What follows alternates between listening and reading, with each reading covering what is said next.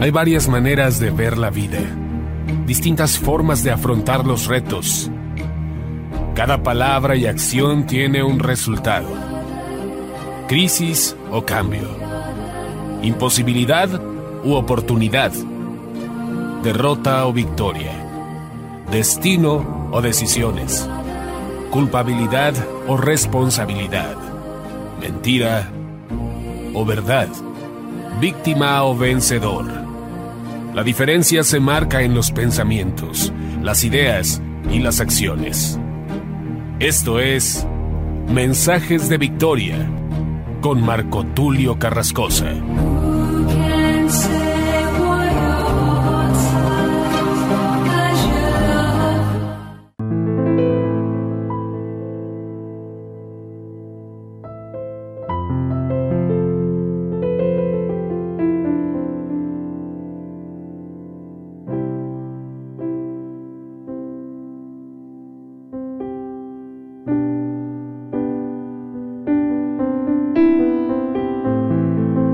A todos. Qué gusto saludarles nuevamente a través de la radio, a través de internet. Hoy estoy compartiéndoles la nueva serie, El poder y la dimensión de lo profético. Este es ya el episodio número 3, titulado Sobre esta roca edificaré mi iglesia. Es muy interesante hablar de este pasaje tan profundo, tan especial, que se encuentra precisamente en Mateo capítulo 16. Para ser exactos, podemos decir que en el versículo 18 se da precisamente esta declaración de nuestro Señor Jesucristo al apóstol Pedro. Todos sabemos que desafortunadamente la Iglesia Católica ha utilizado de muy mala manera este pasaje para hacer creer que el primer papa fue el apóstol Pedro. Esto es una mentira.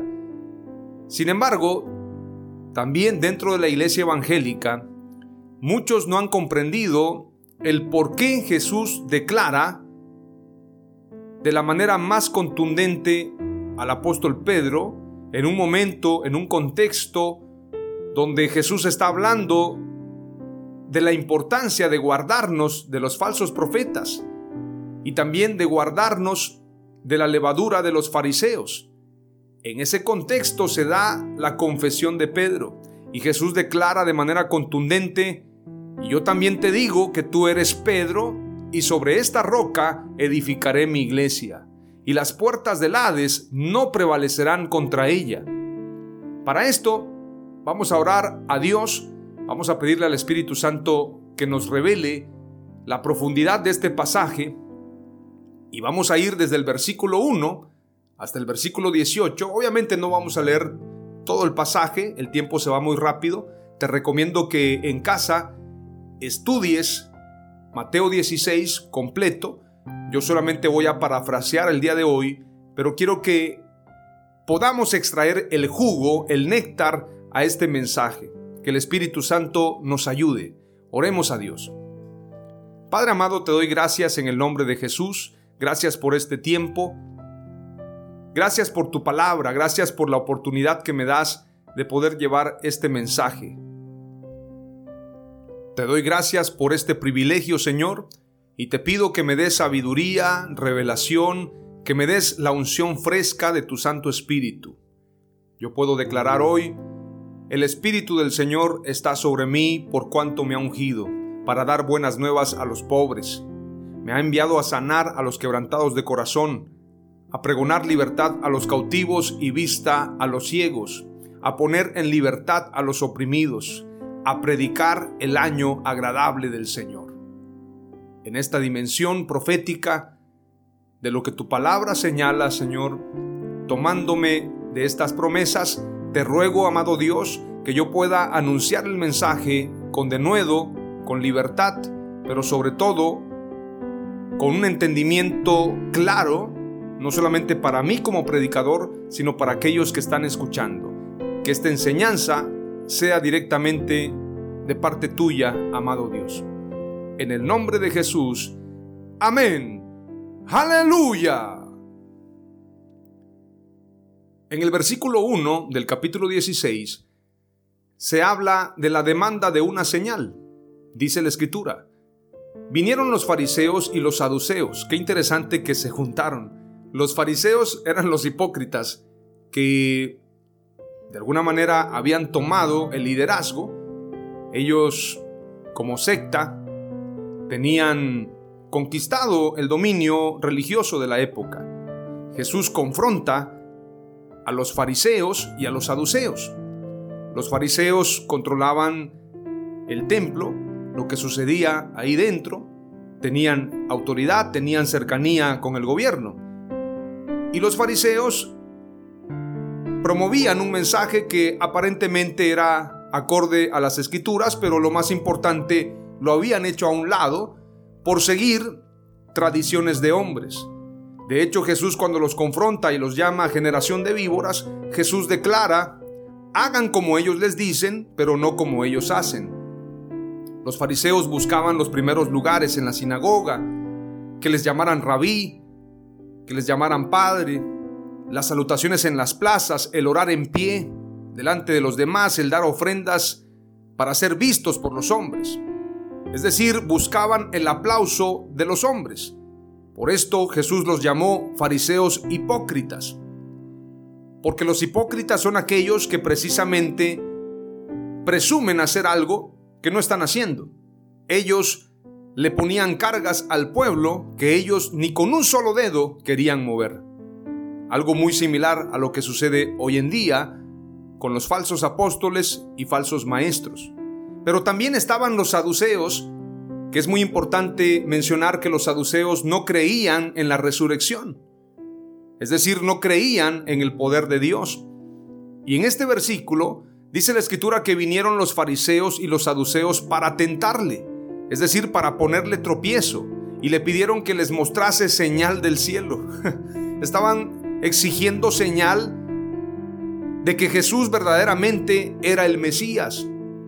Mas él respondiendo les dijo, cuando anochece decís buen tiempo, porque el cielo tiene arreboles.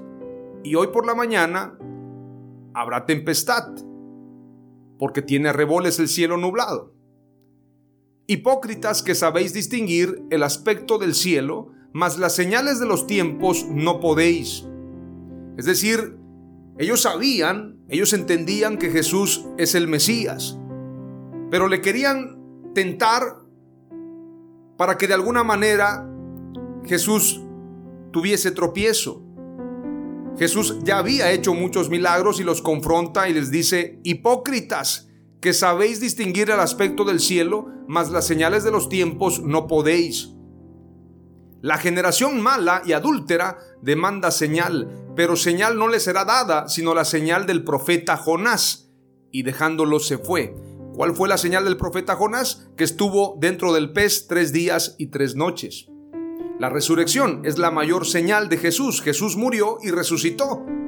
Esta es la mejor y la mayor señal de Jesús. Es decir, todas las señales fueron importantes. El bautismo, cuando se escucha la voz del cielo que dice, este es mi Hijo amado en quien tengo complacencia. La transfiguración, que no fue en público, sino delante de los discípulos, es una señal muy importante que el apóstol Pedro habla también de manera muy contundente. Nosotros escuchamos esta voz del cielo diciendo, este es mi Hijo amado, a él oíd, este es mi Hijo amado en quien tengo complacencia. Por esto el apóstol Pedro declara, tenemos la palabra profética más segura. Es decir, que todos los profetas concuerdan cuando se habla de Jesús. Pero los fariseos y saduceos, a pesar de que veían las señales, ellos nunca vieron a un hombre como Jesús, porque Jesús era el Dios hecho hombre. Entonces, ellos como hipócritas no aceptaron a Jesús.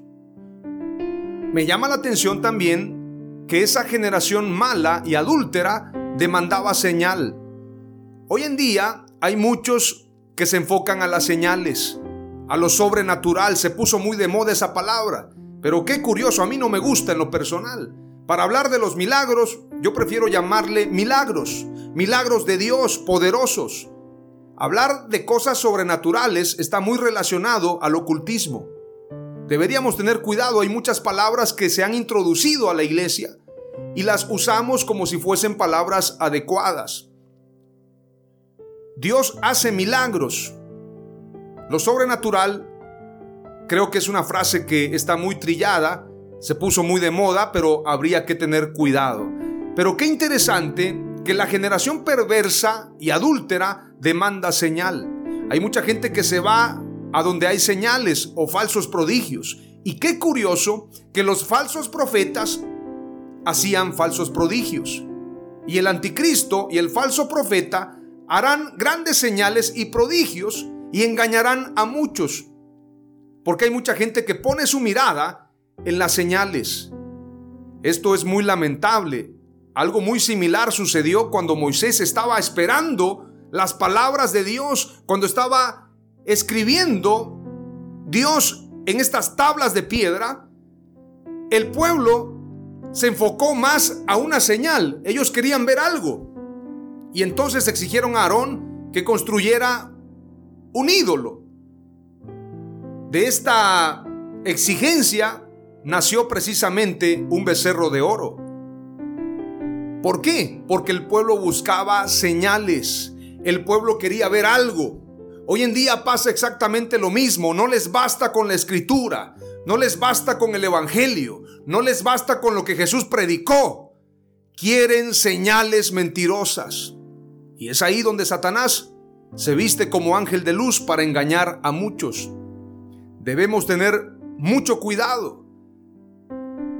Por esto Jesús dice, la generación mala y adúltera demanda señal, pero señal no le será dada, sino la señal del profeta Jonás, y dejándolos se fue. Jesús no hizo milagros para satisfacer a nadie, para demostrar que Él era el Mesías. Es más, cuando Él hacía milagros, les decía a los que recibían el milagro, no se lo digan a nadie. Es más, Jesús se escondió cuando quisieron coronarlo como rey. Hoy en día es todo lo contrario. Hay quienes quieren la honra y el reconocimiento para ellos, como aquella canción que dice, burro, no te equivoques. No sé si han escuchado esa canción, precisamente de cuando Jesús iba entrando al templo y el burro pensó que estas proclamaciones eran para él y la canción dice, burro, no te equivoques. Le cantaban a Jesús que iba encima de ti. Hay muchos que se sienten los ungidos se sienten apóstoles, profetas, y no lo son. Lo he dicho una y otra vez, apóstoles son doce, y los profetas fueron hasta Juan. Hoy el profeta que está en la tierra es la iglesia. Tenemos la responsabilidad de ser profetas en la tierra. Pero no hay profetas individuales porque los profetas fueron hasta Juan. Vayamos a lo que dice la escritura más adelante y cómo Jesús confronta y habla con claridad. Llegando sus discípulos al otro lado, se habían olvidado de traer pan. Y Jesús les dijo, mirad, guardaos de la levadura de los fariseos y de los saduceos. Versículo 7. Ellos pensaban dentro de sí diciendo, esto dice porque no trajimos pan. Y entendiéndolo Jesús les dijo, ¿por qué pensáis dentro de vosotros hombres de poca fe que no tenéis pan. ¿No entendéis aún ni os acordáis de los cinco panes entre cinco mil hombres y cuántas estas recogisteis? Y bueno, les empieza a platicar y a hablar precisamente sobre el milagro de la multiplicación de los panes y los peces. En el versículo 11 dice, ¿cómo es que no entendéis que no fue por el pan que os dije que os guardaseis de la levadura de los fariseos y de los saduceos? Entonces entendieron que no les había dicho que se guardasen de la levadura del pan, sino de la doctrina de los fariseos y de los saduceos. La doctrina es la enseñanza.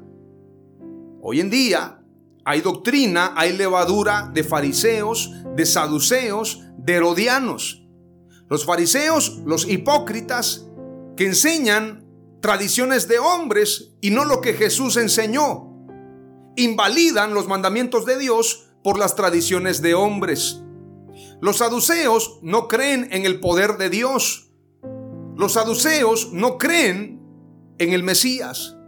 Los saduceos se resisten a creer en el milagro más grande, que es precisamente poner la mirada en Jesús y ser transformados por la palabra de Dios.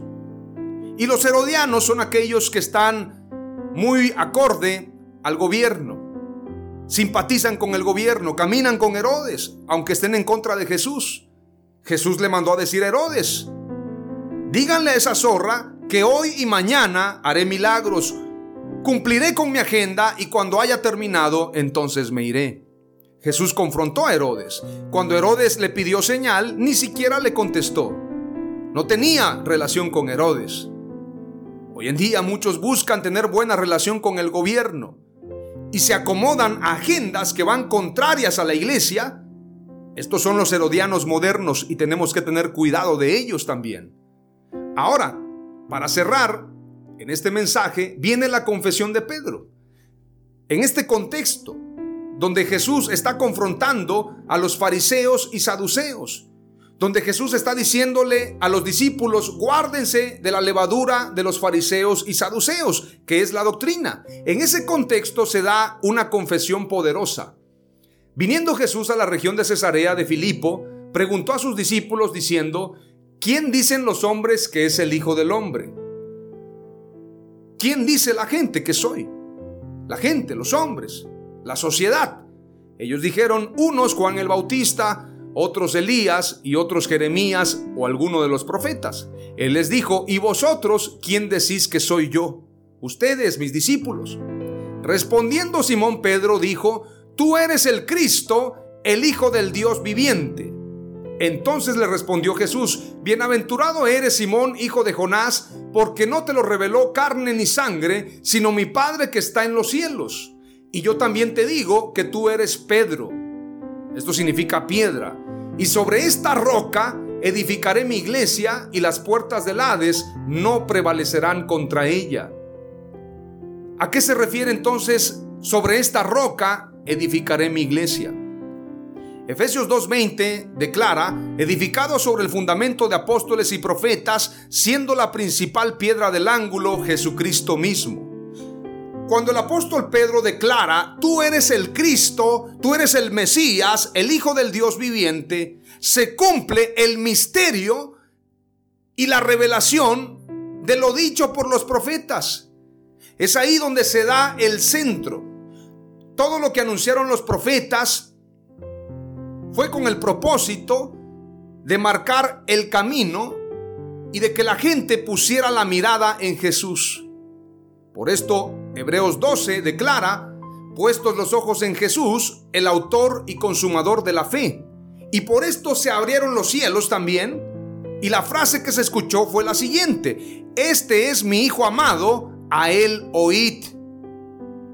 Porque los profetas anunciaban acerca de Jesús, acerca del Mesías, acerca del Salvador, acerca del Rey de Reyes y Señor de Señores, acerca de Manuel, Dios con nosotros. El propósito de la escritura es revelarnos al Mesías.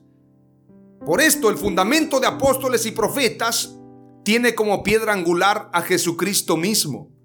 Y cuando el apóstol Pedro declara, tú eres el Cristo, el Hijo del Dios viviente, se está revelando el misterio de todas las escrituras. No te lo reveló carne ni sangre, sino mi Padre que está en los cielos. Entonces, sobre esta enseñanza, Jesús declara, sobre esta roca edificaré mi iglesia. La roca es la enseñanza. La roca no es el Vaticano, no vaya usted a pensar que es allá en el Vaticano. La roca no es una frase categórica, una frase retórica.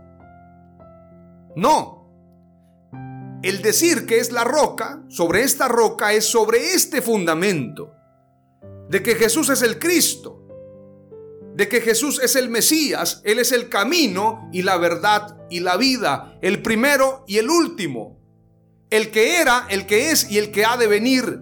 Jesús es el centro de toda la creación. Esta es la base del cristianismo. Entonces, es ahí donde entendemos dónde tenemos que estar fundamentados. Te recomiendo que leas Mateo capítulo 7, versículo 24 al 29. Se habla de los dos fundamentos. Hay gente que se fundamenta en la denominación. Hay gente que se fundamenta en la palabra. ¿Dónde estás fundamentado? Esta es la gran pregunta.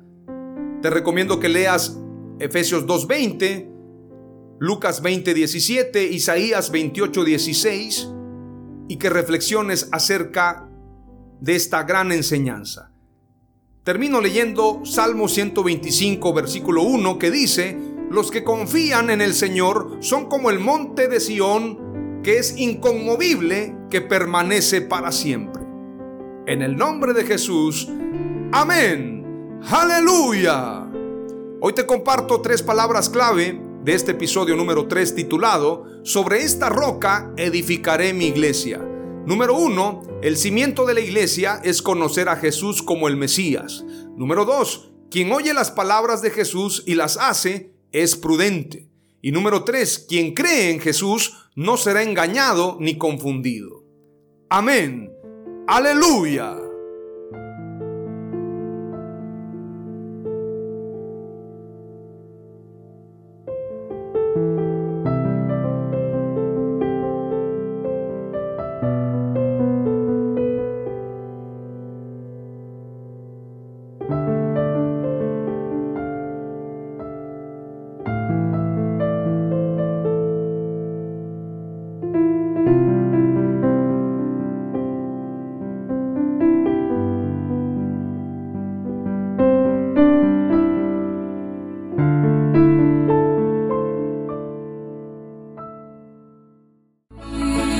Fue Mensajes de Victoria con Marco Tulio Carrascosa. Gracias por escucharnos y seguirnos en nuestras redes sociales. Si deseas invitarnos a tu ciudad, escríbenos por inbox o al WhatsApp 961 66 882 99 961 66 882 99.